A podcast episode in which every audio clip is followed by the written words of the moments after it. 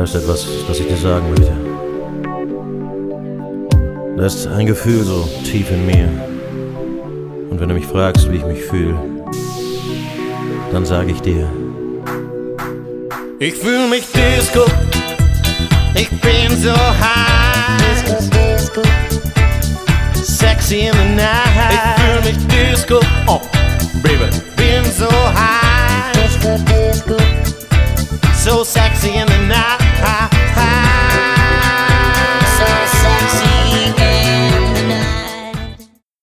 Willkommen zu einem neuen Podcast des Büros für Filmangelegenheiten.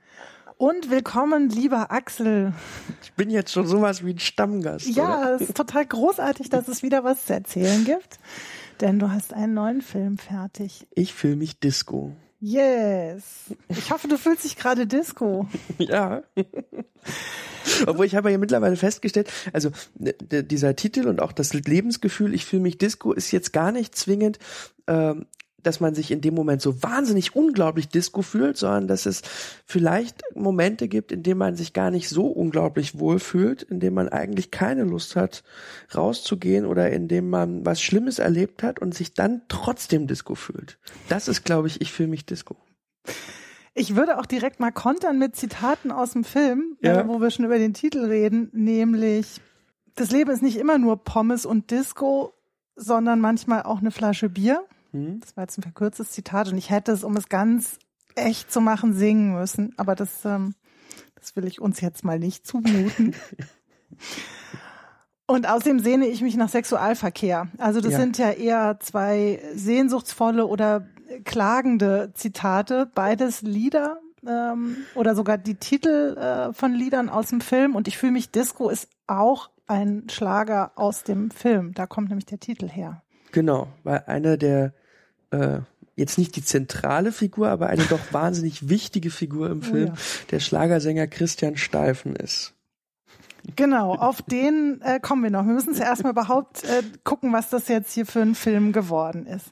Es ist eine Vater-Sohn-Geschichte geworden, Genau. so im Zentrum. Und ähm, ich überlege gerade, wir haben schon mal so ein bisschen angesprochen, äh, was du sonst noch so tust, als du nämlich hier warst, um über das ähm, sehr gute Manifest zu sprechen. Da ging es ja allgemein um deine Arbeitsweise und um die Arbeitsweise von sehr gute Filme, der Produktionsfirma.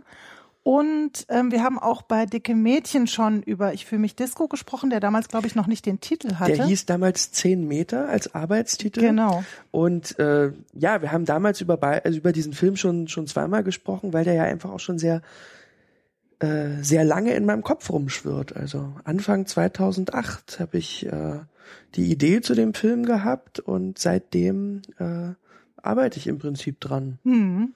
Also zu der Entstehungsgeschichte, die eine längere ist, würde ich am Schluss auch gerne noch mal kommen. Vorher, ähm, genau, wir sind jetzt schon wieder abgeschweift. Es ist eine Vater-Sohn-Geschichte und ähm, es geht um den Flori, Florian Herbst. Genau, Flori ist 15, ähm, ist ein vielleicht nicht ganz normaler Junge, wie man ihn so draußen, er ist so ein bisschen moppelig, er ist halt mitten in der Pubertät, ähm, er hat Mama sehr gern und er mag halt zusammen mit Mama diesen Schlagersänger Christian Steifen, zu dessen Musik die auch immer wahnsinnig gern tanzen. Das ist ein sehr verträumter Junge, der auch gerade seine Homosexualität entdeckt und in jedem Fall ist er das komplette Gegenteil von seinem Vater, äh, der äh, mein Verleih hat ihn so ein bisschen bösartig äh, Macho genannt. Nen, Oh. Jemand in der Presse hat ihn Bollerhete genannt. Das hat mir schon besser gefallen.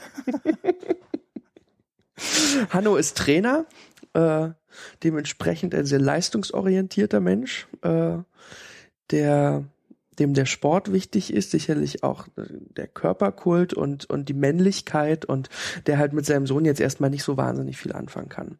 Und diese beiden Figuren, die werden äh, von mir aufeinander losgelassen, äh, weil ein Schicksalsschlag in ihr Leben trifft, nämlich der Verlust von ihrer Mama beziehungsweise Ehefrau, die einen Schlaganfall hat. So.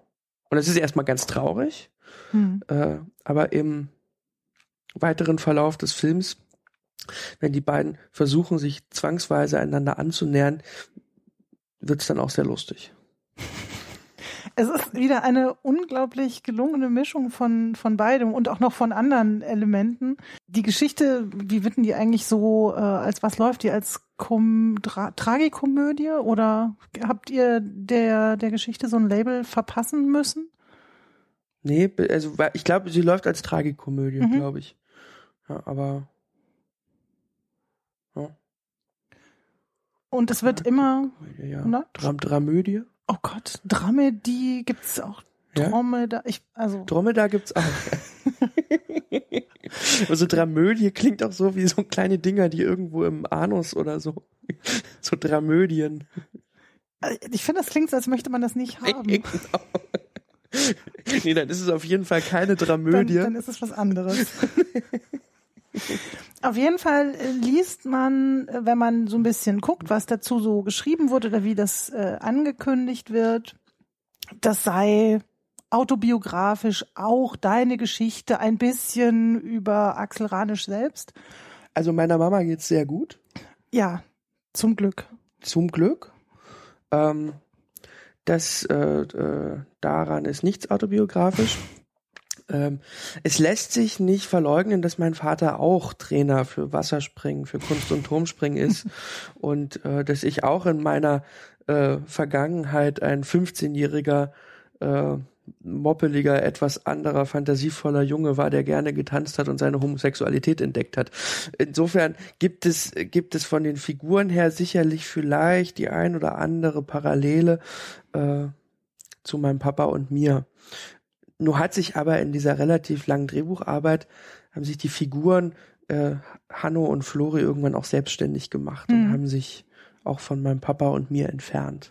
Auch wenn so ein paar Ausgangsparameter immer erhalten geblieben sind.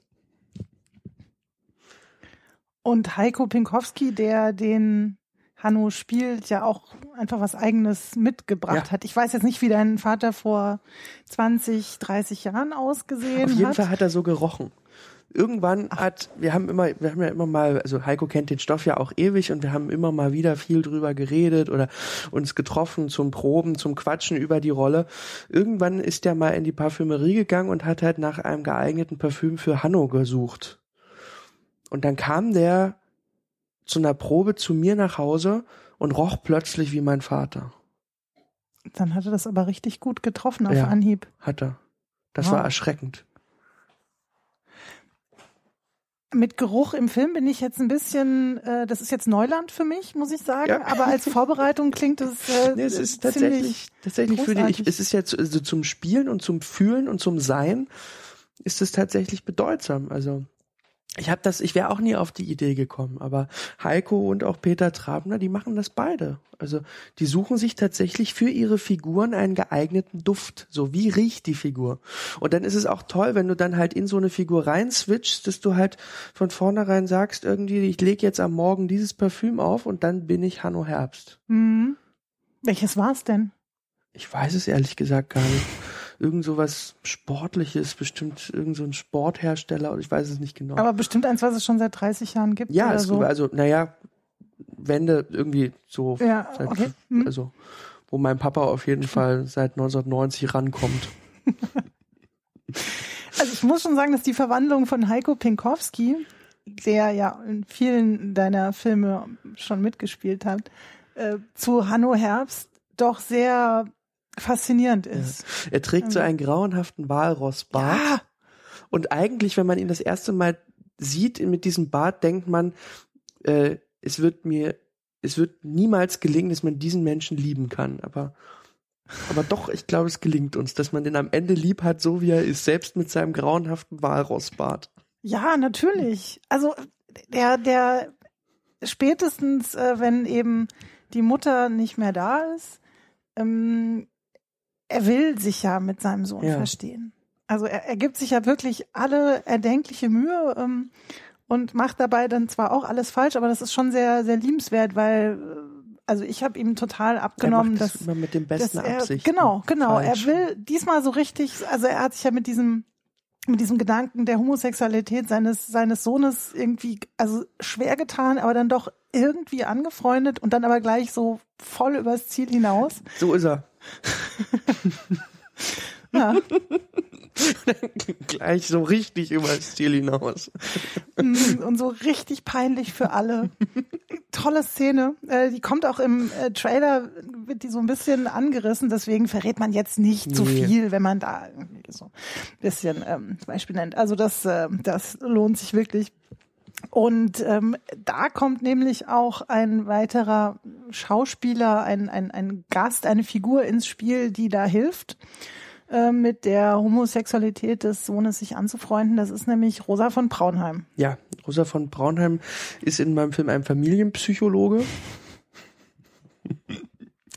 der ähm, äh, quasi auf einem Lehr, auf einer Lehr-DVD äh, zu Hanno spricht. Also leer im Sinne von äh, mit, mit Leere, genau. genau. Und jetzt, was haben Sie jetzt auf dem Herzen? Also, also ich wüsste gerne, wie, wie ich jetzt als schwuler Vater, äh, also jetzt habe ich mich versprochen, nicht? Versprochen. Ja. Als, als ja. Äh, Vater eines schwulen Kindes, äh, wie, wie ich mit ihm jetzt umgehen kann. Safer Sex zum Beispiel, da, da brauchst du doch eine, eine Erziehung ein bisschen auch. Ja, ja, das da ist ganz wichtig, dass Sie sagen, mhm. Kondom ist sehr wichtig, ne? Safer mhm. Sex ist wichtig, aber dann müssen Sie ihm natürlich viel Freude vermitteln. Ja, Sie müssen ihm Liebe vermitteln. Sie müssen ihm, äh, Sie müssen immer lächelnd ja, auf mhm. ihn zugehen. Haben Sie denn schon mal Analverkehr ausgeübt? Ich jetzt? Ja. Nee. Sehen Sie, hier sind ja nee. sehr schöne Objekte. Vielleicht können wir das gleich mal ausprobieren. Das wäre meine Aufgabe mhm. als Sexualtherapeut, dass Sie, um Ihren Sohn besser verstehen zu können, einfach mal die so, wenn Sie im Taxi sind oder wenn Sie beim Essen sind, einfach mal reinschieben und sehen, was passiert. Mhm. Ja? Okay. Oh.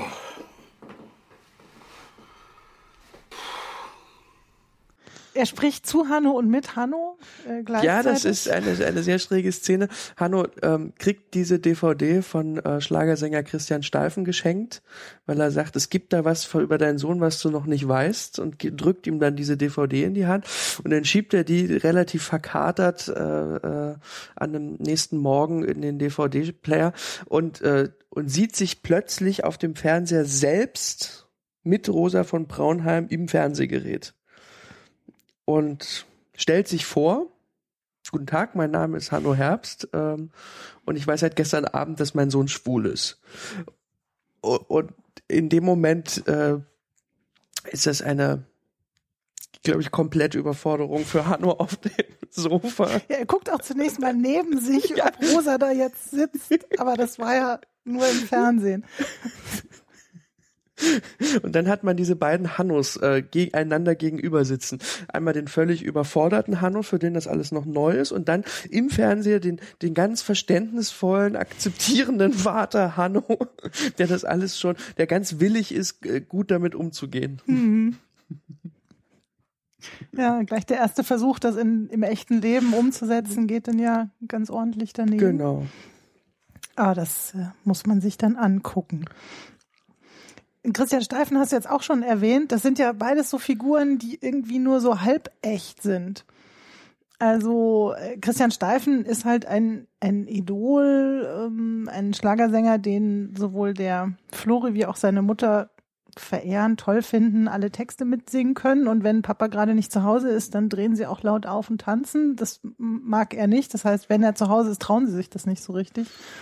Ja, also wenn die da ganz laut Sexualverkehr singen, Das findet er schon auch komisch. Ja, da ist er einfach zu prüde zu oder zu. Wir haben uns da ganz viel auch dazu gebaut, also zu dieser Beziehung zwischen Hanno und und und Christian Steifen so mhm. Background-Informationen, die im Film nicht dringend vorkommen, aber äh, also ich, ich glaube, der Christian Steifen, der hat damals in der Zeit, in der äh, Hanno und seine Frau sich kennengelernt haben, eine wichtige Rolle für beide gespielt. So und mittlerweile mhm. ist halt viel Zeit vergangen, weißt du, und mittlerweile ist auch Hanno nicht mehr derselbe Mann und der ist halt auch noch irgendwie jetzt und jetzt hat sein Sohn so ein bisschen die Rolle von ihm damals eingenommen und jetzt trägt er auch noch seinen Anzug und mhm. all sowas wir haben uns da ein bisschen was gebaut. Also die Aggression ist verständlich und groß und Hanno kann das halt einfach nicht leiden, wenn die beiden miteinander Sexualverkehr singen. Weil eigentlich müsste er mit seiner Frau Sexualverkehr singen. Oder nicht haben. nur singen, ja. Hm. Ja, da gibt's ja auch eine äh, ne, ne Fantasie- oder Traumszene von, von Flori, wo genau diese Eifersucht und dieses Dreieck äh, dargestellt wird. Mhm. Also wo nämlich, ähm, also sich genau um, um Mutti, um Monika heißt sie, gerungen und gestritten wird von den beiden Männern. Und ähm, Flori merkt das offensichtlich auch. Also diese, diese Wut, die bei Hanno so durchkommt, äh, auf diese, diese ganze Aufmache. Ja, die, Wut ist, geht, die Wut kriegt er eins zu eins mit. Ich weiß mhm. nicht, ob er sie sich gut erklären kann. Mhm. Äh, aber die ist ja deutlich spürbar. Mhm. Und dass halt äh, Vater und Sohn auch in einer gewissen Konkurrenz zur Mama beziehungsweise Ehefrau stehen, das ist, glaube ich, das auch nicht, nicht ganz unnormal. Mhm. Das ist Christina Große, Große ja. eine auch ganz großartige ja.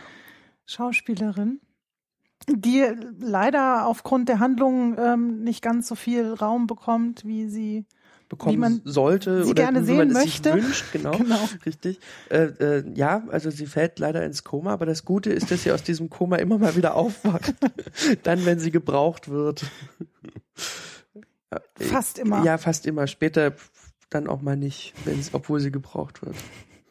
Aber es ist ja fast schon ein gutes Zeichen dahin, dass die Dinge sich auch ändern ja, zwischen genau. Papa und dem Sohn. Ja, und es ist auch wieder, also auch diese Rolle der Mutter und mit dem, was ihr Wegfallen so auslöst, da gibt's eine Parallele zu dicke Mädchen und, und der, hm. ähm, der Tatsache, dass da auch Mutti verschwindet und ähm, und ich ja glaube, dass halt in jedem Abschied auch immer noch meine Chance steht. Also äh, wir haben das ja auch also wir haben auch zum Beispiel für Hanno Herbst eine Familienaufstellung gemacht. Das war ganz wunderbar. Äh, da haben wir halt so gesehen, was so für Dinge äh, da, wenn da, wir machen das mit Tassen und wenn da so Tassen rumstehen, was plötzlich passiert, wenn man eine Tasse mal wegnimmt und wie sich der Blick ändert und wie, sie, wie Dinge aufgehen. Und, und natürlich ist im Wegfall der Mutter äh, wird wahrscheinlich erst der Blick für Hanno auf seinen Sohn frei. Und Mama ist natürlich hinreißend, wunderbar, kümmert sich ganz toll um ihre Männer und überhaupt gar keine Frage. Aber sie hält sie auch ein bisschen in Schach und voneinander entfernt. Mhm. So. Ah ja, sie ist quasi in und der Mitte, also die mittlere Tasse von dreien. Ja, zum Beispiel. Ja, vielleicht ist Monika eine mittlere Tasse von dreien. Familienaufstellung ist jetzt aber ein bisschen ähm, ein großes Wort oder habt ihr euch da äh, professionellen Beistand tatsächlich nee, wir geholt? haben uns professionellen Beistand geholt, Ernsthaft? tatsächlich, ja. Aha.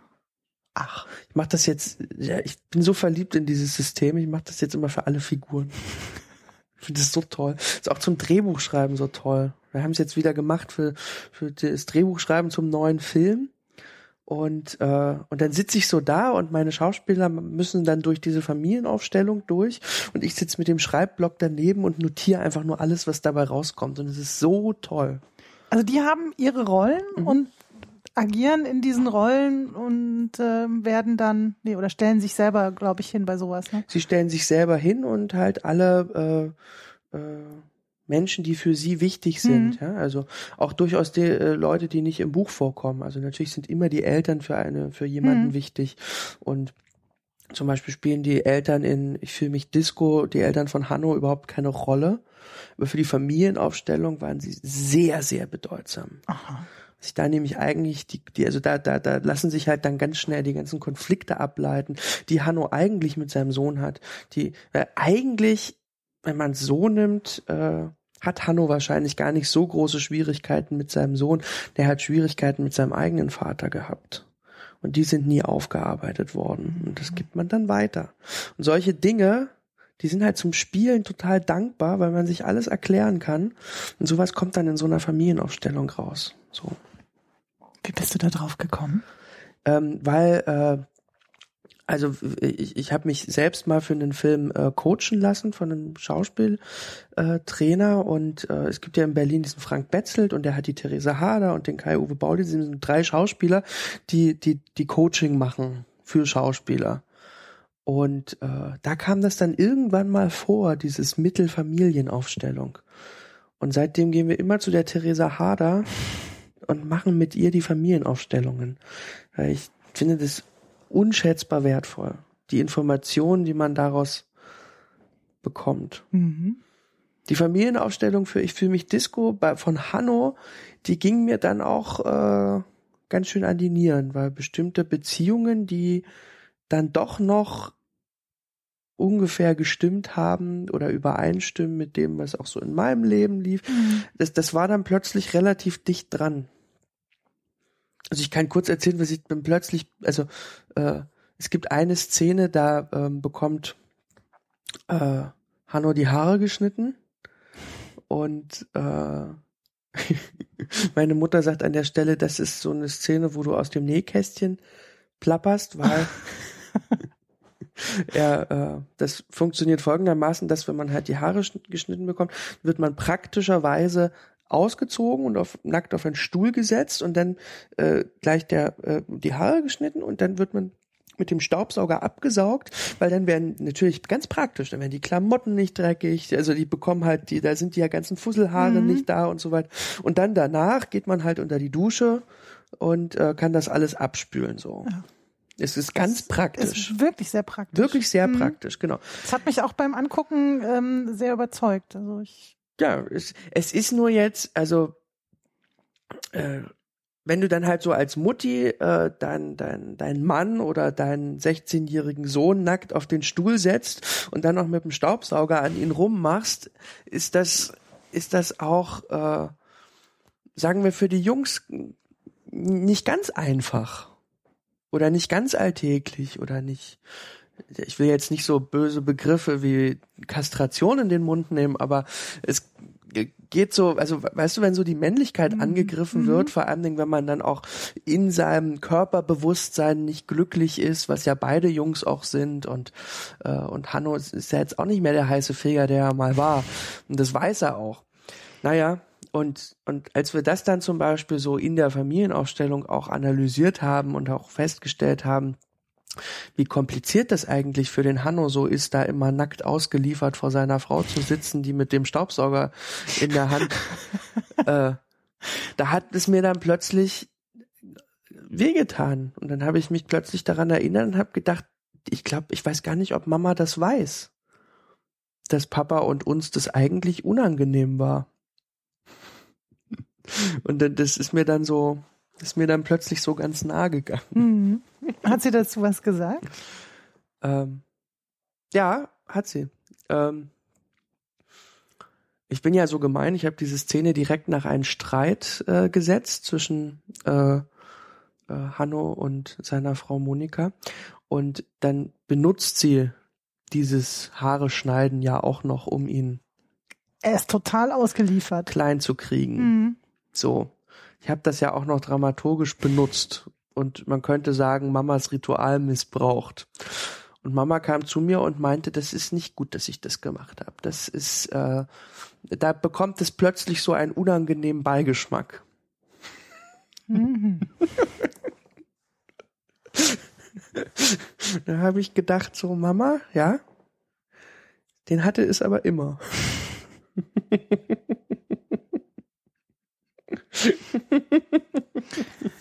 Kindheitstrauma. Ja. Wir müssen über Friedhof reden. Ja. Ja, Friedhof ist meine Nadel im Heuhaufen. Dein Wahnsinns-Hauptdarsteller. Ja, wir haben ihn wirklich, also ein halbes Jahr lang gesucht. Wir haben auch den Dreh einmal verschoben, weil wir mhm. ihn nicht gefunden haben. Und das war wirklich, also weil wir suchten ja einen charismatischen, liebevollen, jungen, 15 Jahre alt, mobblich, der ähm, die Größe hat, äh, mit seinem Übergewicht äh, äh, in eine Badehose zu steigen und durch die Schwimmhalle zu laufen und vom Zehner zu springen und schwul zu spielen und äh, trotzdem noch genug Humor zu haben und Fantasie und, und diese Art, dass man ihn die ganze Zeit in den Arm nehmen möchte. Also wirklich keine leichte Besetzung. Es klingt nicht so, als gäbe es das überhaupt. Nee, genau. Und äh, und das hat halt einfach sehr lange gedauert. Und wir haben ihn, wir haben natürlich zuerst alle abgegrast, die schon mal vor der Kamera gestanden mhm. haben. Da haben wir ihn nicht gefunden. Ähm, in allen Agenturen, in einem, so. Dann haben wir angefangen, ähm, Street zu casten und sind halt losgerannt und haben halt in den Jugendtheatern gesucht und äh, äh, in den Jugendclubs und in den Schulen und in den Musikschulen und auf dem Christopher Street Day und da haben sich, da, da beim Christopher Street, das war sehr lustig, da haben sich ganz viele gemeldet, die äh, von sich behauptet hätten, dass sie mobblich seien. Und ich dachte immer, oh Gott, Jungs. Oh, Schönheitsideale. ja, genau. Schönheitsideale. Und am Ende ist äh, ähm, ist der Alexandra Cordes eingefallen, die ähm, der Produzentin? Die, die der Produzentin, die Brit Bayer, die ist eigentlich Dokumentarfilmerin. Die hat diesen unfassbar hinreißenden Dokumentarfilm Werden Sie Deutscher gemacht, der vor kurzem im Kino lief, vom Vierteljahr oder so oder halben Jahr. Und ähm, und die macht halt so Jugendcasting auch, aber auf sehr unkonventionelle Art und Weise. Also die geht, glaube ich, die guckt gar nicht erst, was, was so vor der Kamera stand. Das ist die Frau für und die hat nämlich schon die Paula Bär für Poll entdeckt, mhm. äh, den Film, den die Cordes-Schwestern davor gemacht haben von Chris Kraus. Und, und, und Brit ist losgezogen und hat halt äh, gewerkelt. Und ich glaube, die hat halt einfach alle Leute in ihrem Bekanntenkreis und dann dessen und deren Bekanntenkreise verrückt gemacht äh, mit ich, ich suche diesen Jungen. So, dann Beschreibung, ungefähr das, was ich vorhin gesagt habe. Und nach unzähligen äh, Fotos und so kleinen Videos, die die gemacht haben, kam dann irgendwann ein Bild aus Stralsund von Friedhof Gavenda und ich, das ging so auf, ploppte so auf in meinem Mailpostfach. Ich sah das Bild und musste lachen. Weil der so in seiner ganzen Ausschreibung, der, der stand so da wie so ein wie so ein dicker Struwwelpeter. Es gab ja diesen DDR Struwwelpeter, der war so äh, so mhm. so der sah so lässig aus immer so.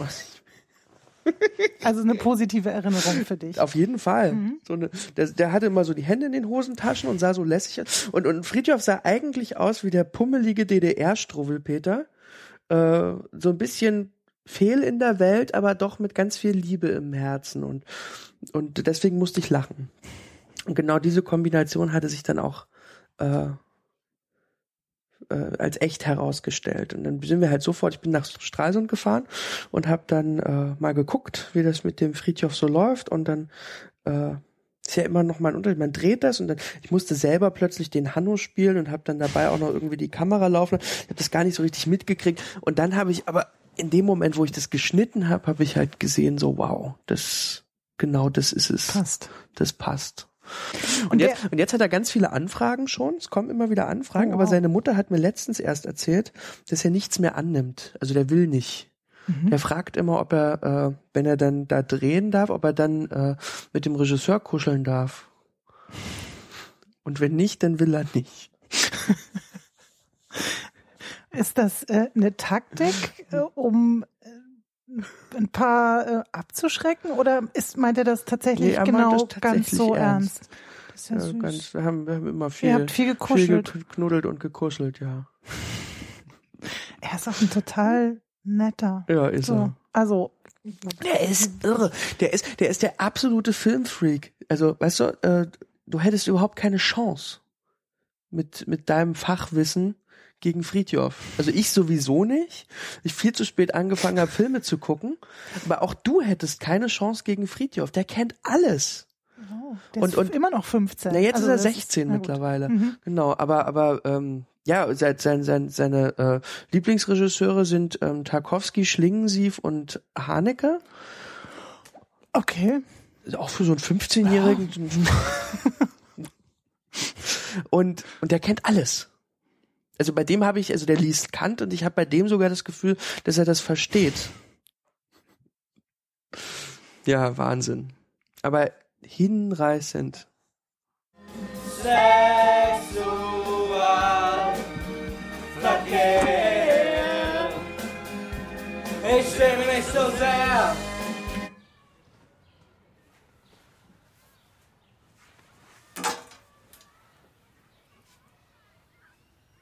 Geht's wohl ein bisschen zu gut, oder? Hat er dir schon erzählt, was er gemacht hat? Nee, aber ich kann es mir vorstellen. Ja, was denn? Ich hab dir jetzt gleich gesagt, dass das mit der Simson keine gute Idee ist. Ist kaputt, beides. Auto und Simson. Entschuldigung. Nicht Entschuldigung. Hat er garantiert nicht mit Absicht gemacht, oder? Ja, aber denke ich schon. Was ist denn das für ein Quatsch? Er kann das doch gar nicht können. Ich wollte doch gar nicht mit der Simson fahren. Ist doch Quatsch. Ja, ich will ein Klavier. Das ist mir ein Klavier geschenkt, wäre das nicht passiert. Genau, du willst ein Klavier und deshalb hast du das Ding extra vor mein Auto gesetzt. Nein, du hörst einfach nicht, was dein Sohn sich wünscht. Das ist das Problem. Ich kann nichts dafür, dass ich mit der Simson nicht fahren kann. Ja, natürlich kannst du da was für. Ich hab dir doch gezeigt, wie es geht. Kannst dich doch einmal ein bisschen dafür interessieren. Ich habe mich für deine Kack-Simson interessiert. Das ist keine Kack-Simson. Das ist die Simson, in der, mit der ich deine Mutter kennengelernt habe. Hanno, Mann. Monika, was denn? Es ist einfach deine scheiß Idee gewesen mit der Simson. Kann sich auch drüber freuen. Andere Jungs hätten sich gefreut darüber. Tut mir leid, dass ich mich darüber nicht freuen kann. Und der hatte mit äh, allen Anforderungen auch von Anfang an kein Problem. Also, dass er viel nackt ist. Also nackt einfach, weil es halt um Schwimmhalle, um Turmspringen geht, nicht weil es da Sexszenen gibt. Genau. Ähm, Aber der Papa ist halt Trainer und nimmt ihn mit in die Halle und dann hat man halt eine Badehose an. Mhm. No. Genau. Und, ähm, und dass er schwul ist und es ja da auch zu Szenen kommt mit Körperkontakt und so. War das für ihn von Anfang an kein Problem oder habt ihr da ein Nee, das bisschen war von ihm von? Anfang an kein Problem. Mhm. Ich meine, als es mit den beiden Jungs, wir müssen gleich noch über Robert reden. ähm, also, es gibt eine Kussszene tatsächlich zwischen Radu und Flori, also zwischen den beiden Jungs. Äh, Flori verliebt sich in der äh, Schwimmhalle in den Sportler von Hanno. Ausgerechnet. Ausgerechnet in den Sportler von Hanno, von seinem Vater. Und es gibt zwischen den beiden tatsächlich eine Kussszene. Als es das erste Mal zum Dreh dieser Kussszene gab, war das natürlich schon auch ein großes Thema für die beiden. Also Friedhoff hat immer die ganze Zeit immer hin und her gelegt, ah, überlegt, also ich weiß gar nicht, bin ich denn jetzt eigentlich schwul oder nicht? Ich kann es nicht so genau sagen. Also er für sich, ich glaube mittlerweile ist er der Überzeugung, dass er nicht schwul ist, aber er war sehr offen dafür. ähm,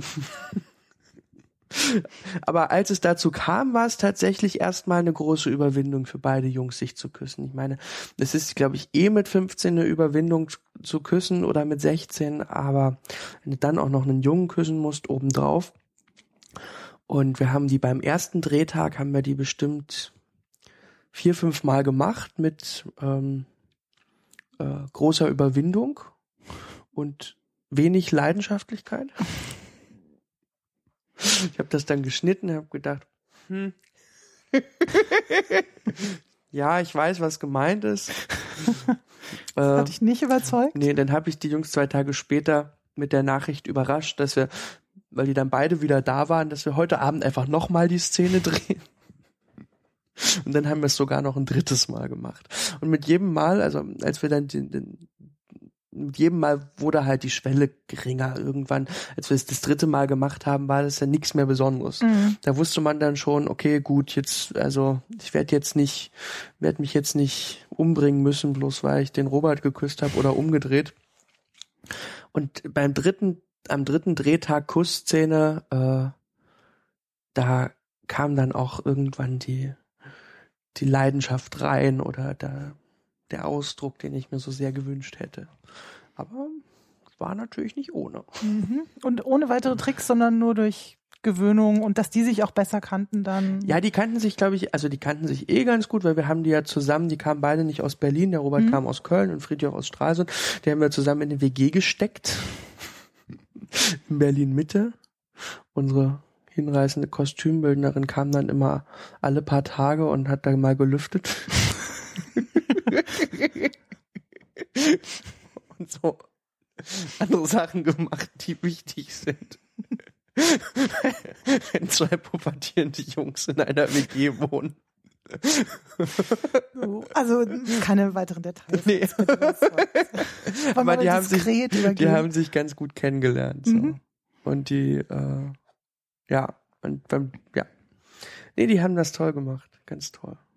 Und beim, das war süß, am letzten Drehtag, da haben sie mir dann, weil, weil ich habe denen immer gesagt, und nochmal. Und Robert immer, oh. Und dann hat Robert einmal, hat er entschieden, dass er, dass er den Friedhof jetzt extra lang und extra erotisch küsst.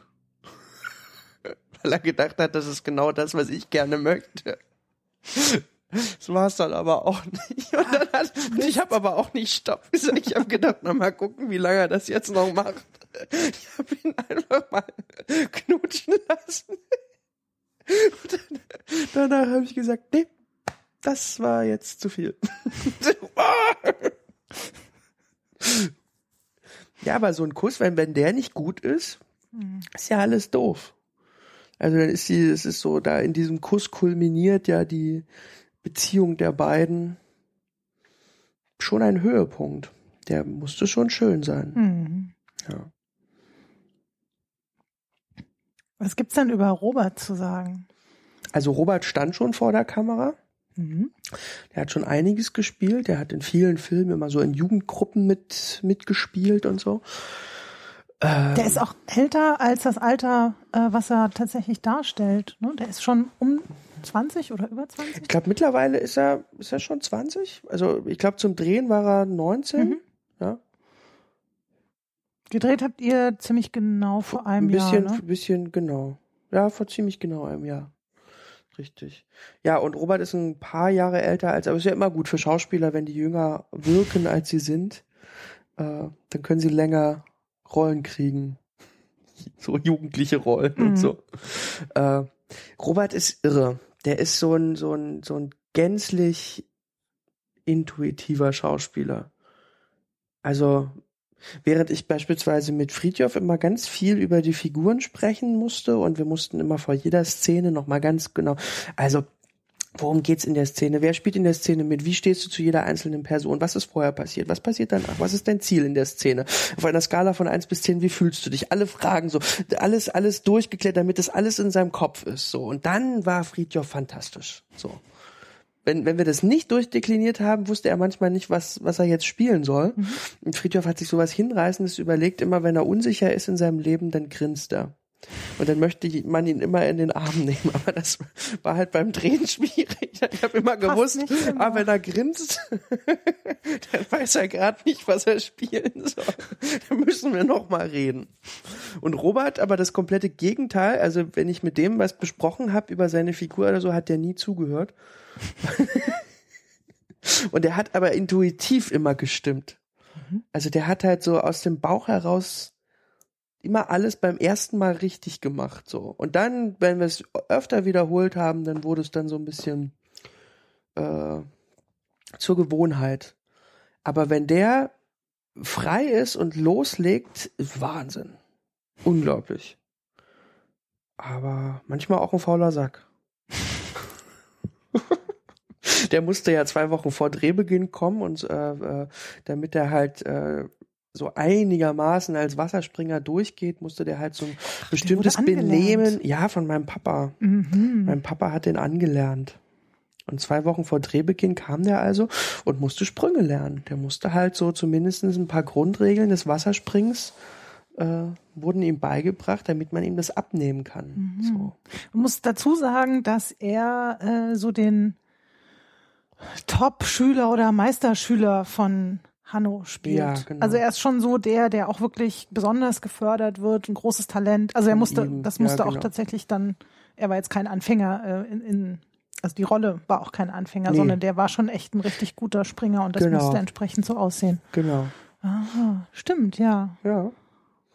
Und- Und, allein solche Sachen wie auf dem Zehner oben zu stehen und dann halt ähm, sich da an der Kante abzudrücken Oh und nur mit den Zehenspitzen a- am Rande der Plattform zu stehen, damit Mhm. man und dann noch diesen Sprung andeuten, in die Knie gehen und so. Allein das ist ist ist eine ist eine ist eine Riesennummer. Also das muss man üben. Ah, Und man muss auch tatsächlich die äh, anfängliche Angst überwinden, mit einer falschen Bewegung darunter zu fallen. Also man muss auch üben, wie man das hinkriegt, damit man sich dann, damit man dann richtig unten reinkommt, Mhm. damit man sich nicht wenn's alles, wehtut. zum Beispiel, genau. Und äh, für solche Sachen und Verhaltensweisen musste halt Robert in die äh, zum Training und mein Vater hat immer zu ihm gesagt, so und wenn der, äh, wir müssen ja dein kleines Bäuchlein noch wegkriegen, weil mit so einem kleinen Bäuchlein da, das geht gar nicht als Wasserspringer. Also Sixpack möchte schon sein, zumindestens im Ansatz. Aber du hast ja noch, äh, bis die Szenen, wo du oben ohne bist, kommen, äh, vier Wochen Zeit. Also jeden Tag Bauchmuskelübungen, Sit-Ups, Krafttraining, so. Äh, so solange das in der Schwimmhalle war, hat er das auch gemacht, aber denkst du, der hat einmal in dieser Jungs-WG. in dieser Jungs-WG daran gedacht, Sit-Ups zu machen? Kannst du vergessen. Wir sind also das Bäuchlein nicht ganz losgeworden. Naja, aber das passt ja zu seiner Rolle dann doch, weil er sich ja auch für Mädchen interessiert und da so seinen Love Interest hat und da ja dann auch mal faul ist und nicht Ja. nur immer ans Turmspringen denkt. Nee, ist richtig. Also am Ende ergibt's alles Sinn. Genau. Nein, aber aber äh, dafür hat er halt äh, diesen einsamen Wolf, den ich mir so gewünscht habe für äh, für Radu. Und dass er halt auch noch Rumäne ist, also das ist ja ein Mhm. Wahnsinn. Ich habe mir das irgendwann mal so so ausgedacht, dass der dass der dass der äh, Radu Rumäne ist. Vielleicht das irgendwie, das fand ich exotisch, einsam, das fand ich aber auch naheliegend und irgendwie fand ich das, also keine Ahnung, ich habe mir das mal so ausgedacht, so diese Figur Radu. Äh, zu dem gab es auch ganz viele Geschichten, also zu seinem Vater und wo der herkommt und äh, gibt's irre Backstories. Äh, auf jeden Fall äh, kam dann plötzlich Robert um die Ecke und war halt auch noch äh, in Rumänien aufgewachsen und äh, Sohn eines Rumänen und konnte halt diesen Akzent perfekt. Mhm. Das ist, der hat halt auch noch wirklich gepasst wie der Arsch auf dem Eimer. War toll. Und dabei ist ja so ein ganz, also der, er ist halt so ein seltsam ruhiger Typ. Mhm. So, auch ein eher verschlossener Typ. So. Das kam ihm für die Rolle, glaube ich, auch zugute. Und das Gegenteil beispielsweise von Friedhoff, der so oh, immer offen, immer alle, alle in, seinen, in seine Arme. Aber die kamen gut miteinander Ja. aus, die haben gut, Ja. gut gepasst. ne? Ist, doch, Äh, ist ja auch nicht gesagt. Ach, äh, Robert gab's schon äh, relativ lange in der Besetzung oder wie war das? Na, den gab es ein bisschen länger auf Mhm. jeden Fall, als es Friedhoff gab, ja. Robert hatten wir noch, da dachten wir noch, dass wir im äh, Juli anfangen zu drehen oder so. Den habe ich im Juli besetzt und Friedhoff kam dann tatsächlich erst im September dazu. Aber jetzt auch nicht so wahnsinnig lang. Also wenn man mal jetzt mit Heiko vergleicht, der halt seit 2008 auch in der Mhm. Besetzung ist oder auch Christina war mir schon viel länger klar. So Robert und Friedhoff habe ich gesucht. Mhm. Halt sehr lange.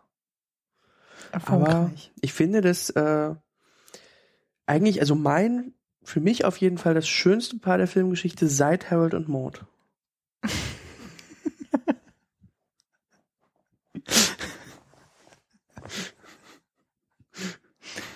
Sehr schön. Es wurde ja auch wieder getanzt. Wir haben schon gesprochen über die Musik von Christian Steifen. Es wird Es immer wird bei dir getanzt. immer Ne? getanzt. Ja, ja, das genau, das ist schon, also es ist irgendwie klar, aber es ist jetzt auch nicht, es geht auch nicht anders. Also Nee, es ist ja. so, es ist jetzt nicht, dass du das durchziehst, ähm, egal was da kommt, sondern es passiert halt und dann wird halt wieder getanzt. Mhm. Also wie kommt denn das eigentlich? Hm, woher kommt das Tanzen? Weil ich finde, dass halt sich in, in, in, in der äh, rhythmischen und tänzerischen Bewegung eines Menschen äh, ganz viel über seinen Charakter erzählt. So. Ich habe das Gefühl, man, man kommt so zum Kern einer Figur oder zum Kern eines Charakters, wenn man ihn tanzen sieht. Ja, und tanzen lässt Und überhaupt tanzen erst. lässt, genau. Und deswegen mache ich das immer so wahnsinnig gern. Es berührt mich auch tatsächlich jedes Mal wieder. Also wenn so Typen wie, wie Hanno oder so, wenn, wenn die plötzlich anfangen, sich zu bewegen und zu tanzen, oder Flori, dann, dann, dann, dann geht mir das Herz auf. Dann ich würde auch wahnsinnig gern, also ich würde viel öfter und es geht, es ist so schön, wenn mein Vater mal tanzt, wenn meine Eltern tanzen. Es ist, so irre schön. Passiert sehr selten. Aber wenn, dann muss ich immer, habe ich immer gleich feuchte Augen. so, so ich, ich mag das halt total, wenn man so Typen nimmt, die man so kennt vielleicht, die aus der Nachbarschaft stammen könnten, also so ganz normale Typen. Und wenn die aber dann in so ganz absurde Situationen reingebracht werden, in denen dann plötzlich sehr fantastische Dinge passieren, mit denen man nie gerechnet hätte. Also zum Beispiel das Auftreten dieser Jesushaften Figur Christian Steifen. Jesushaft. Ja, für, für mich ist er so ein bisschen Jesusartig. Also, ja. ja, genau. Also der ist dann plötzlich da. Das ist jetzt nicht so, äh, dass ähm, die, die Figuren im Film ähm, eine Musik toll finden und dann zufälligerweise irgendwie diesen Sänger kennenlernen, sondern der sitzt dann plötzlich auf dem Sofa. im Wohnzimmer. Oder in der Kneipe oder so. Und genau im richtigen Moment, weil dann kann Hanno sich rüberdrehen und eine Frage stellen oder was klären. Also das ist, das passiert dann einfach so. Und ähm, Das im Plattenbau in Berlin-Lichtenberg so. genau, ja, was da alles möglich ist. Ja, ja, genau. Mhm, Oder wenn, äh, wenn Flori rausguckt und unten äh, diese Szene mit dem Auto, wo die, die zwei Männer sich ähm, um die Frau so ein bisschen kappeln, also solche, solche Momente, die halt so zwischen Traum, Fantasie, also fantastisch war ja im Sinne von nicht toll und wunderbar gemeint, Genau, sondern, sondern, ja. fantastisch als etwas, was eben nicht real ist. Ja. Ähm, fließt dir das so, wenn du schreibst, äh, in dein Drehbuch Das hinein? passiert mir Oder ständig. wie, wie genau stelle ich mir vor, wie du da arbeitest? Also du, du, du überlegst dir eine Geschichte und dann kommen solche äh, solche Szenen, weil sie Sinn machen. Also sie machen ja Sinn, wenn man das nachher analytisch betrachtet. Was bedeutet das? Und wenn man das interpretieren will, dann, äh, dann, dann ist das ja alles ganz, ganz sinnig und plausibel und fügt sich zu einem, äh, zum tollen Film zusammen. Aber wie, wie erarbeitest du das denn? Naja, also das ist das, was ich wahrscheinlich mit dem Flo Flori gleich habe, so, so Fa Fa- Fantasie, ähm, fantastische Momente in Realsituationen fallen mir ständig irgendwie ein. Fielen mir aber auch immer schon ständig irgendwie ein. Also nicht mal, wenn du Geschichten erfindest, sondern einfach Genau, So. manchmal ist auch, manchmal, also beispielsweise, es ist, manchmal gibt so Sachen, da stand ich, gestern bin ich mal, gestern war dieser bescheuert verregnete Tag. Der Ja. ganze Tag war nur verregnet. Und da bin ich aber mit dem Taxifahrer äh, so lang gefahren und dann sah, war da so eine Mittelinsel und auf dieser Mittelinsel standen plötzlich 20 Leute an einer Ampel auf engstem Raum und alle hatten den Schirm auf. Und ich guck da hin und sehe die alle tanzen. So in einer ganz tollen Choreografie. Sie hatten auch so unterschiedlich farbige Schirme und das, das war, da war, und ich, ich sag noch zu dem Taxifahrer, ach, wäre das nicht schön, wenn die jetzt alle anfangen würden zu tanzen? Und der Taxifahrer guckt mir und denkt so, hä? Ja, dem fehlt da wohl diese fantastische Ebene, Genau. zumindest in dem Moment. In, insofern, ähm, ja, muss, muss ich mich manchmal zwingen, also äh, beim Schreiben muss ich mich oft daran erinnern, dass wenn ich solche Fantasieszenen einfließen lasse, dass die nicht zu teuer sein dürfen. Weil zum Beispiel in der ersten Drehbuchfassung von diesem Film, der damals noch 10 Meter hieß, da befand sich Flori äh, in der Pubertät für mich im Kriegszustand. Und da wurde derart viel rumgeballert und äh, der ist halt irgendwie ins Treppenhaus äh, von seinem von seinem Neubau da und halt irgendwie zum Wasserball zu fahren und im Treppenhaus äh, wurden halt äh, Kriegsverbrecher exekutiert und so und da musste der halt immer erstmal durch. Es ist leider alles wieder rausgeflogen, weil es halt nicht geht. So, es gibt jetzt noch so so Restkriegs äh, Mhm. Elemente. Es war für, mich, weil, weil Pubertät für mich und, und, und auch, auch Sexualität oder Entdeckung von dem hat für mich immer so wahnsinnig viel mit Krieg zu tun. Ich weiß nicht, woher das Bild kommt. Es Ja, ist es ist wahrscheinlich, ziemlich, ziemlich krass. ja, ist, ich habe lange gebraucht, um, um äh, für mich selbst äh, äh, akzeptieren zu können, dass ich schwul bin. Wahrscheinlich war auch das ein langer Kampf. Mhm. Also ich glaube, der Kampf war viel größer als meine, meine Eltern haben das, glaube ich, schneller hingekriegt als ich. Ich habe natürlich immer gedacht, es ist umgekehrt, wenn es mir schon so schwer fällt, das zu akzeptieren, dann muss es für meine Eltern die Hölle sein. Deswegen habe ich es denen erst mit 23 erzählt und dann war es aber gar nicht so schlimm. Also dann ein bisschen wie mit Hanno. Also das, das war eine Riesennummer und aber die waren dann schon gleich übers Ziel hinaus so. Wer weiß, wer die beraten hat. Ja. Ja. Vielleicht haben sie es noch nicht verraten. Ja. Wer weiß, ob die sich mit Rosa getroffen Ja. haben, dem Familienpsychologen, ohne dass ich es wusste. Mhm. Rosa trau- kannte meine Eltern, der war zu Besuch. zu. Rosa traue ich auch alles zu. Mhm. Ja, vielleicht bei Gelegenheit mal in Erfahrung bringen. Ja. Hätte ich natürlich auch zu gern erlebt, wie, wie mein Vater reagiert, wenn, wenn Rosa ihm vorschlägt, sich doch mal hinten was reinzuschieben, um seinen Sohn besser verstehen zu lernen. Das sind ja so nützliche Hinweise, die Hanno von Rosa bekommt. Ja, es- wirklich. Ähm, wir wissen nicht, ob er es getan hat. Nee, es bleibt offen. Das ähm, wo- wollen wir auch nicht. Kommen wir doch mal zur Entstehung des Films. Du hast es gerade Ja. schon angesprochen. Manche Dinge gehen nicht, weil zu teuer. Andere sind aber aus ganz anderen Gründen, also andere Ursprungsideen, aus ganz anderen Gründen ähm, rausgeflogen, weggefallen. Also du hast 2008 angefangen, was zu schreiben, was dein Abschlussfilm werden sollte. Genau, mein Abschlussfilm an der Filmhochschule und äh, ich hatte mir das vorgenommen, zu Beginn der Filmhochschule mit einem Langfilm abzuschließen. Das war, ich wollte das unbedingt, das, der, den Anspruch hatte ich. Ähm, und es ging sich ganz gut an. Ich hatte so eine Idee. Es gab an der HFF immer sowas wie eine Filmmesse, wo einmal im Jahr Vertreter der Filmwirtschaft an die Hochschule kamen, um zu gucken, was denn die Studenten da so treiben. Und da konnte man ähm, Stoffideen vorstellen. Habe ich also meine Stoffidee vorgestellt und ähm, habe da auch gleich einen ganz hinreißenden Kontakt eben zu der Redakteurin vom kleinen Fernsehspiel gemacht, zu Katharina Duffner. Die war also seitdem äh, war die mit im Boot und wir entwickelten dann an dem Stoff herum und ich schrieb so das erste Treatment und das zweite mit ihr. Und es interessierten sich auch einige Produktionsfirmen, aber auch eine, äh, die Cordes-Schwestern, Cordes und Cordes, ähm, die haben vier Minuten gemacht und Paul und die kannte ich über Rosa schon. Und die mochten meine Kurzfilme immer schon so sehr und haben gesagt, komm doch mal, wenn du dann auf dem Weg zum Langfilm bist, bei uns vorbei. Und dann habe ich mich mit denen getroffen und äh, große Begeisterung. Alexandra fand das ganz toll. Ähm, und dann habe ich mich halt immer erst mit der Redakteurin getroffen und mit der über den Stoff geredet, dann mit Alexandra und mit ihr über den Stoff geredet. Und dann dachte ich, das ist, weil manchmal haben die ja auch unterschiedliche Sachen gesagt und dann ist das irgendwie so doof, äh, wie jetzt. Und dann habe ich irgendwann gefragt, ob wir das nicht zusammen machen wollen. Und dann treffen wir uns halt immer zusammen.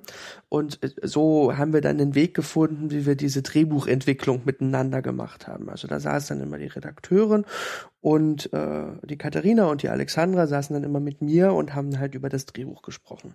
Also man stellt sich das so vor, dass du was schreibst, die Genau. äh, schauen sich das an, ihr besprecht es gemeinsam, dann sagen die, ach ja, hier vielleicht ein bisschen so und da ein bisschen anders und dann schreibst du eine neue Fassung. Genau. richtig. Hast dann irgendwie drei Wochen, drei Monate Zeit, keine Ahnung. Und Genau. dann Ich, ich habe jetzt so ein Runde. Problem, dass ich ja, also ich äh, bin ja so ungeduldig immer. Und ich habe auch immer so viele Ideen. Mhm. Und deswegen ähm, habe ich dann, nachdem die erste Drehbuchfassung, ich habe dann halt, wenn ich die nächste Drehbuchfassung geschrieben habe, habe ich dann halt immer gleich komplett anders geschrieben. Also ich habe dann immer an bestimmten Wendungen und Handlungssträngen keine Lust mehr gehabt und dann was ganz Neues gemacht. Dann mussten die also im Prinzip jedes Mal ein komplett neues Drehbuch lesen. Was war denn die Ursprungsidee? Also Flori war ja nicht immer schon Turmspringer. Äh, naja, also oder sollte es nicht werden. Du hast zwischendurch mal gesagt, dass er zum Wasserball gegangen ist. Ja. Aber so äh, diese Art äh, von also, Sport war also schon. das war, da, da war das drin, was meine Eltern auch äh, ähm, geritten hat, mich zum Wasserball äh, zu verführen. also das ist der äh, 100% autobiografische Der war Teil. 100% autobiografisch, war, dass meine Mutter natürlich irgendwann sah, man muss äh, gleich sagen, also mein Vater als Trainer äh, hatte meine beiden Schwestern schon im Training, die sind sehr viel älter als ich, also zehn und zwölf Jahre älter als ich. Und, äh, und meine Mutter hat aber zu meinem Vater gesagt, den kriegst du nicht. Und ich war natürlich wahnsinnig froh. Dann musste ich erstmal nicht zum Wasser springen, äh, weil die Höhe und so, ich, also es gibt so eine Szene, in der Hanno von seinem Sohn sich wünscht, dass er vom Zehner springt, das setzt er auch durch. Zehn Spitzen an den Rand. Komm, Geländer loslassen. Hopp. Gleich! eine, eine Minute, okay? Mann, das darf doch nicht wahr sein! Weißt du was, du bist mir echt manchmal total peinlich! Ich bin damals nicht gesprungen. Ich kann es so gut verstehen. Es, also mir wird Angst und Wir Bange, haben dann aber auch zwei, drei. Tage nicht so miteinander geredet. Ja, auch, auch das. Das war es mir aber wert.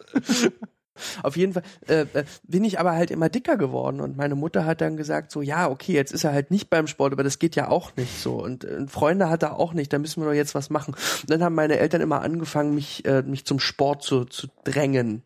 Und dann habe ich also alles Mögliche gemacht. Ich habe halt erst irgendwie Turnen gemacht und Badminton und Tischtennis und äh, Eislaufen und äh, Schwimmen und dann halt eben auch mal Wasserball für drei Jahre. Oh. Drei Jahre. Ja, ich habe drei Jahre Wasserball gemacht. Es war eine schlimme Zeit. Zweimal die Woche. Es war richtig schlimm. Und es ist halt so, weißt du, aus ihrer Sicht haben sie richtig gut gedacht. Ne? Schickt den Jungen zum Teamsport, da findet er Freunde und spielend nimmt er ab. Aber wenn er so als mobblicher Junge zum Wasserball kommt, geht das alles nicht auf.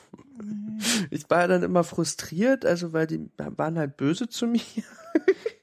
Ich war halt auch schlecht, logischerweise. Ich wurde nie eingesetzt, ich wurde immer nur misshandelt von denen.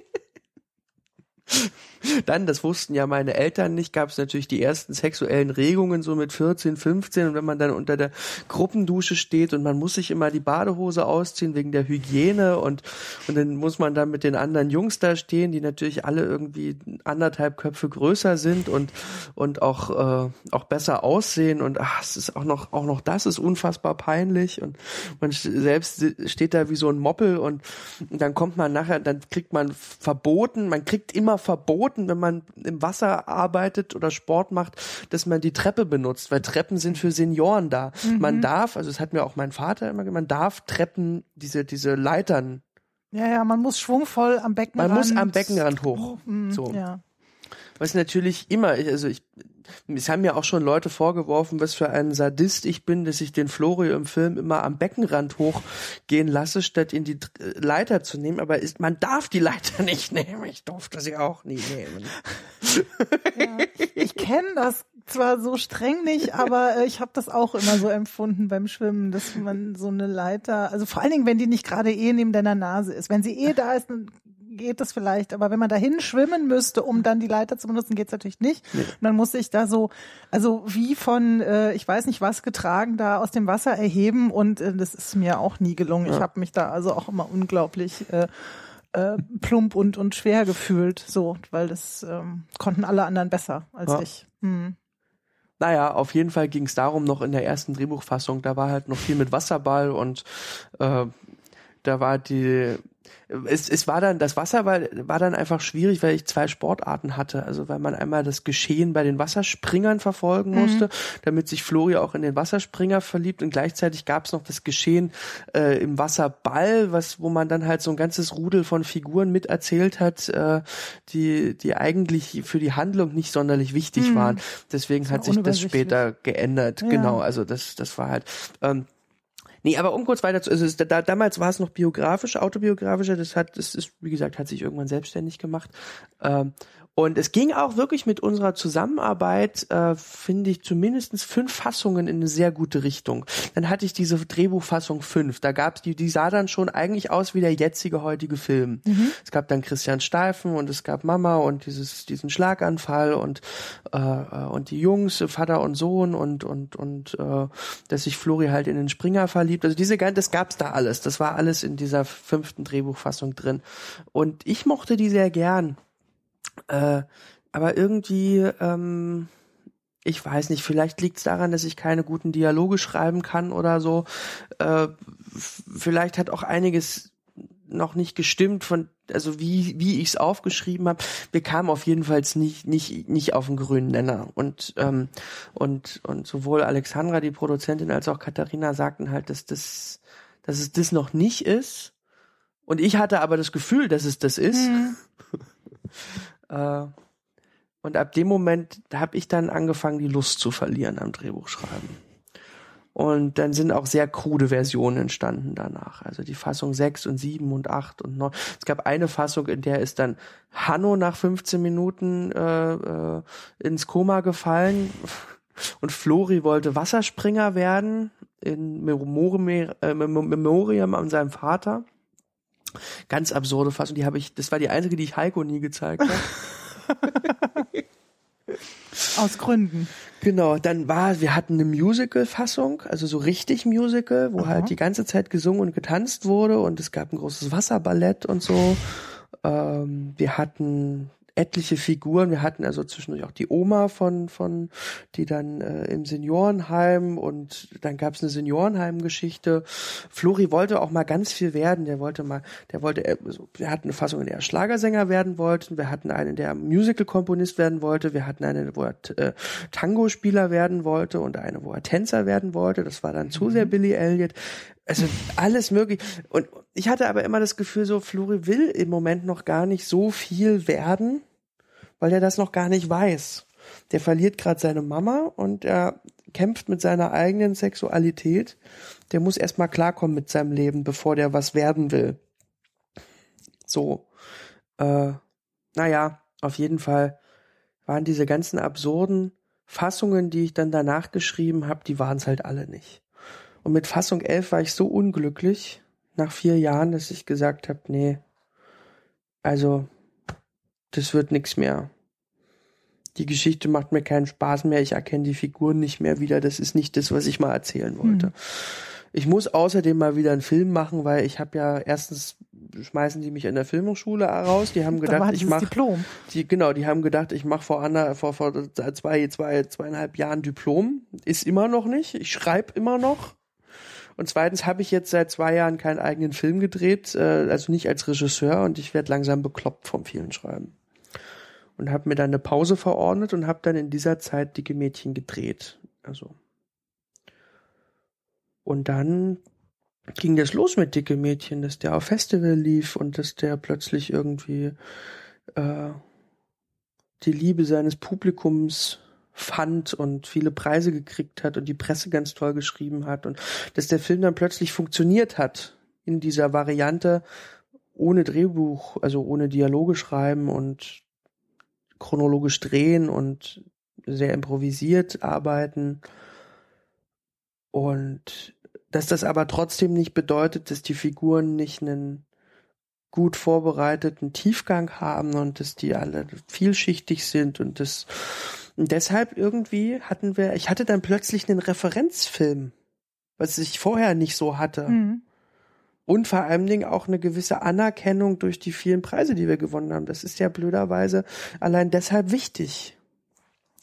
Und dann sind wir wieder miteinander ins Gespräch gekommen. Also die Redakteurin und die Produzentin. Und da sagte Alexandra, die Produzentin sagte, wollen wir es nicht nochmal probieren? Und zwar so, wie du dicke Mädchen gemacht hast. So. Da war ich natürlich sofort begeistert. War nicht klar, ob das alle mitmachen, aber das ZDF hat auch mitgemacht und dann hat Medienboard mitgemacht, ein Arte hat noch mitgemacht. Dann haben sich alle darauf eingelassen. Ich habe dann ein Treatment geschrieben. Ich nenne das ja lieber Szenenablauf äh, wo ich halt jede Szene des Films mit ganz wenigen Sätzen beschrieben habe. Und ich habe auch aus Dicke Mädchen gelernt, das heißt, bei diesem Treatment, was ich da geschrieben habe, bei diesem Szenenablauf, habe ich immer unter der Prämisse gearbeitet, du schreibst es jetzt so, dass du morgen anfangen könntest zu drehen. Und dadurch habe ich dann alle möglichen Drehorte, die es gab, auf drei reduziert. Es gibt also nur noch Schwimmhalle, Zuhause und äh, Krankenhaus und äh, so ein bisschen außerhalb halt, aber da muss man ja nichts bauen. Also das mhm. ist so Straßen von Lichtenberg und so. Äh, und die Figuren habe ich von den ganzen Nebenfiguren wie den Wasserballern oder den Senioren oder was es da nicht alles gab, alles weg. Nur noch äh, Mama, Papa, Flori, Radu und dann so die wichtigsten Nebenfiguren. Mhm. Und dadurch bekam das plötzlich so eine Konzentration und so eine Klarheit. Äh, was wir halt vorher in den vier Jahren nicht hingekriegt haben. So. Aber es war dann auch wieder die ziemliche Ursprungsgeschichte. Also von der, von der Handlung her Drehbuchfassung 5, was ich halt immer am liebsten mochte. Das heißt, das Bauchgefühl hat letztlich gewonnen Ja. über Bedenken oder über wir haben das immer anders gemacht oder Ja. wir machen das normalerweise immer so. Ja. Und durch den Mut, jetzt es doch mal so zu probieren, weil der Erfolg hat sich ja gezeigt bei Dicke Mädchen, konntest du es dann so umsetzen? Genau. Oder konntet ihr es so umsetzen? Ja, und dank Dicke Mädchen hatten wir halt auch einfach einen Referenzfilm, also Mhm. für alle, für, für Arte oder für Förderanstalten. Das wäre natürlich ohne Dicke Mädchen nicht so einfach gegangen. Also Alexandra hat dann so ein schönes Producer-Statement geschrieben, wo dann halt drin stand irgendwie, Dresen dreht so, Seidel dreht so, Ranisch dreht auch so. Seht her. Und war, also wie unterscheidet sich das denn trotzdem dann? Weil ähm, Geld gab's ja. Wie, wie hoch war das Budget am Ende von? Irgendwo bei einer halben Million oder so. So, äh, Dicke Mädchen hatte ja diese berühmten Ja, drei Nullen 500 weniger. 517,32 Euro. 22, Genau. 23? Genau. 32. Und ähm, Naja, der Hauptunterschied ist, ich konnte allen Leuten, die an dem Film beteiligt waren, Geld bezahlen. Ich habe Ja. einen Film gedreht und die Leute haben was verdient. Großes Gefühl. Sogar Oh ich ja. habe was verdient. Also großes, großes Gefühl. Und dann, also es hat sich jetzt gar nicht so unglaublich. Äh, es war natürlich anders, weil bei Dicke Mädchen war ich das einzige Teammitglied. Und ich hatte halt auch wirklich eine Mini-DV-Kamera in der Mhm. Hand. Das heißt, der, der Disco sieht gut aus und hört sich gut an. So, weil es jemand an der Kamera gab, der sich auskannte und weil es auch jemanden am Ton gab, der das professionell gemacht ja, hat. will man ja auch nicht meckern. Also nee, ist, ist, ja, doch schon mal schön. Ne? Also ich, ich habe schon Leute gehört, die waren enttäuscht, weil ich nicht mit Mini-DV gedreht habe. Ich sag, ja, der Film Auch sieht so gut aus. Das ist doch. Äh, Ist der wirklich von dir? ich habe mich so geärgert, dass der so gut aussieht. ja, also er sieht besser aus, auf jeden Fall. Äh, aber ähm, meine, meinem armen Kameramann, dem habe ich ja mal wieder äh, äh, Licht verboten. Diese Wohnung, die wurde gebaut. Äh, das war also dann Mhm. doch ein Aufwand, also äh, weil dieser Drehort Wohnung halt einfach hergestellt werden musste und weil ich eine ganz tolle Szenenbilderin hatte, die eine unwahrscheinlich wahrscheinlich für sie undankbare Aufgabe hatte, ein, eine Wohnung herzustellen, die so aussieht, als ob sie äh, immer schon so war. Ne? Also ich meine, das ist, wir haben an keinem Originalschauplatz gedreht und ich wollte halt aber eine Wohnung, die genau so aussieht wie alle Wohnungen, in denen ich sonst immer so drehe, wo ich dann einbreche und bei meiner Schwester zu Hause drehe oder bei meiner Oma zu Hause drehe. So. Warum gab's die Wohnung denn nicht?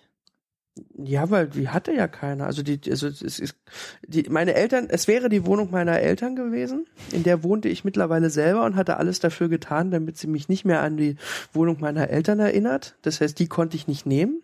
Aber ich hatte natürlich die Wohnung, mein, meine Kindheitswohnung im Kopf.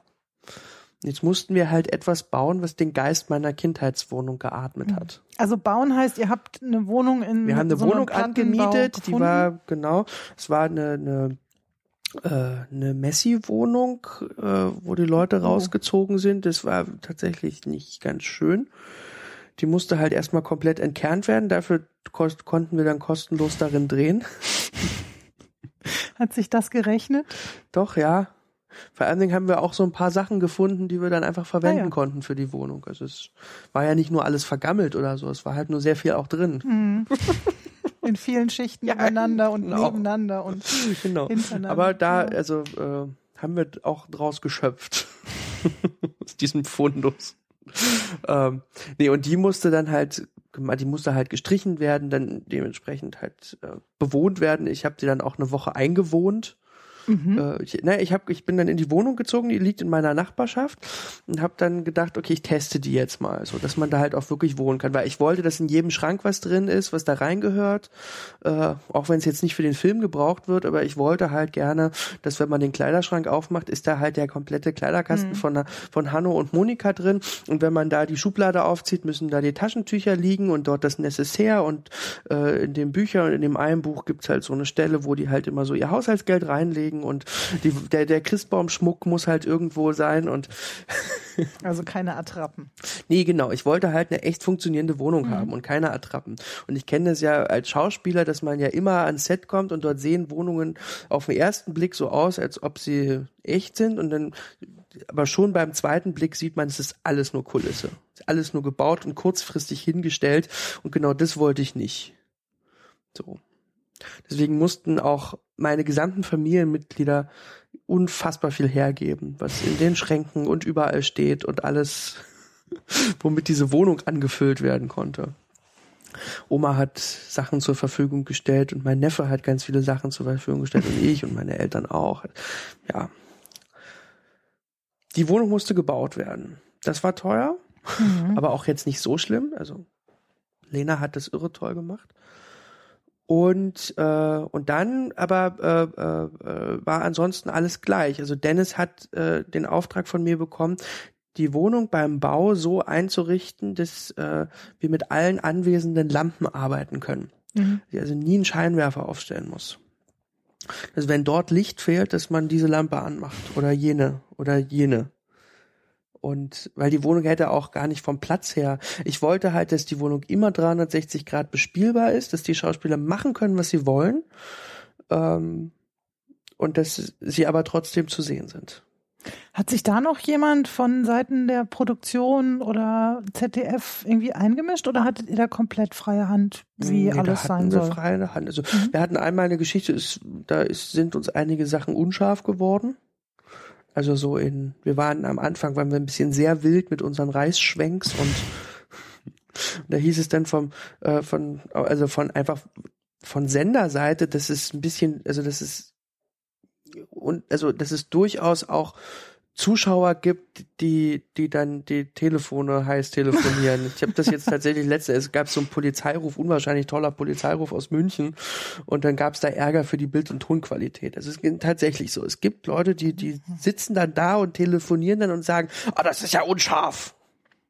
Also haben wir dann ab, ab dem Moment mehr auf die Schärfen geachtet. Aber ansonsten waren das, wir haben da ganz doll freie Hand bekommen. Also das lief toll. Und äh, das hat auch großen Spaß gemacht. Naja, und dann äh, über, übereinstimmen. Wir haben chronologisch gedreht, wie in Dicke Mädchen. Das heißt, wir fangen halt vorne bei der Geschichte an und wenn sie hinten zu Ende ist, hören wir damit auch auf.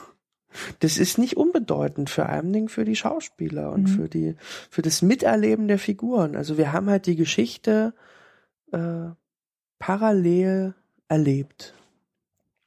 Und dann ist es ja so, dass meine Schnittmeisterin und, äh, und ich, wir, wir, wir schneiden ja dann gleich. Also ich drehe halt, dadurch, dass wir ein kleines Team haben, keine großen Lichtumbauten, ähm, sind wir in der Regel nach sechs Stunden durch. Also wir hatten zwei, dreimal acht Stunden. Zweimal hatte ich auch nur drei Stunden. Da habe ich dann ein bisschen Ärger von der Produktionsleitung gekriegt. Wir bezahlen hier ganze Drehtage und du drehst drei Stunden. Ja, aber wenn es nach drei Stunden drin ist im Kasten. Ist Hast du mehr Zeit zum Schneiden und kannst mehr genau, schlafen. richtig. Also das ist, ich habe da äh, gar keine Veranlassung gesehen zu sparen. Ja, und dann wird halt gleich geschnitten. Mhm. Und äh, also am ersten Tag natürlich noch ein bisschen mehr gehackt, so, aber einfach mal, es wird zusammengehackt, um zu überprüfen, ob die Szene funktioniert. Und wenn sie funktioniert, dann kann ich in Ruhe schlafen. Wenn sie nicht funktioniert, dann liege ich die ganze Nacht wach. Oder wenn ich nicht geschnitten habe, liege ich auch die ganze Nacht wach. Am Anfang lag ich sowieso die ersten zwei Wochen immer wach, weil äh, eine ungewohnte Verantwortung auf mir lag, nämlich die, ähm, künstlerisch für etwas verantwortlich zu sein, das 500.000 Euro kostet. Das Mhm. war am Anfang für mich noch, äh, noch gewöhnungsbedürftig. Man darf sich, glaube ich, diese Gedanken nicht machen und wenn man irgendwann mal, äh, wenn es so, so Leute wie Tom Tick war, Cloud Atlas drehen, weiß ich nicht, ob die nachts wach liegen und denken, 100 Millionen, aber ich lag jetzt mit der halben Million auf jeden Fall die ersten zwei Wochen wach. Und danach ging das aber, weil dann hatte ich das Gefühl, es läuft. Mhm. Ja, aber äh, aber ansonsten kleines Team, flexibel, viel Improvisation, keine Dialoge, ähm, chronologischer Dreh. Ja, eigentlich wie ein dicke Mädchen. Wow.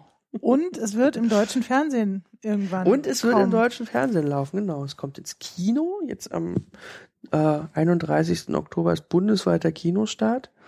Äh, Premiere ist am 30. Oktober, am schönen Mittwoch mit Knut Elstermann im, in, in der Kulturbrauerei. Mhm. Äh, und dann wird der Film im, im, im Fernsehen ausgestrahlt, ja. Auf dem Sendeplatz vom kleinen Fernsehspiel. Sehr schön. Also am Ende mit langer, langer Vorlaufzeit, aber als dann erstmal gedreht wurde, hat das ja doch einen recht, also jetzt nicht besonders schnellen Verlauf genommen, aber doch so einen ganz üblichen. Es wurde Aber halt doch, ja. geschnitten, es wurde nicht drei Jahre überlegt, ob man es so oder anders schneiden muss, man musste nicht nachdrehen. Nee, ist, also tatsächlich am Tag nach Ende der Dreharbeiten war die erste Rohschnittfassung fertig. naja, mit der beschriebenen Arbeitsweise. Ja. Kein Wunder. Natürlich schön war dann irre. für die, für die Abschlussparty, weil dann konnte man halt tatsächlich was, ähm, was zeigen, ja. Ja. So. Wow. Nee, genau, aber es sitzt hier ein, ähm, ein ganz glücklicher Regisseur, äh, der mit, äh, der nicht gewusst hat, dass er so viel Geduld aufbringen kann, aber der jetzt ähm, fünf Jahre, äh, fünfeinhalb Jahre an diesem Film gewerkelt hat und aber ganz unendlich glücklich ist, dass ein Film dabei rausgekommen ist, der zu 100% ranisch ist. Also es ist ein Film, der hat ganz viel mit mir zu tun. Der kommt ganz doll aus meinem Herzen und, ähm, und der hat den Tonfall getroffen, den ich gerne erzählen wollte. Alles andere wäre sehr verwunderlich gewesen, aber es ist schön zu hören, dass du das genauso auch siehst. Weil genau dir muss er ja als Erfinder der Geschichte und ähm, ja, Initiator äh, vor allen Dingen gefallen. Ich kann den Also natürlich du, du gucken und kann dir sein. zweimal pro Minute sagen, wo was noch hätte besser sein können. Aber ich, aber im Grunde genommen bin ich ja nicht so ein Perfektionist. Ich könnte den Film so gucken, dass mir alle zwei, also alle zweimal pro Minute was auffällt. Ich kann es aber auch weggucken. Das ist gut, das kannst du wegstecken. Das, äh, kann- ist ja auch ist ja auch eine. Kunst. Ja. ja.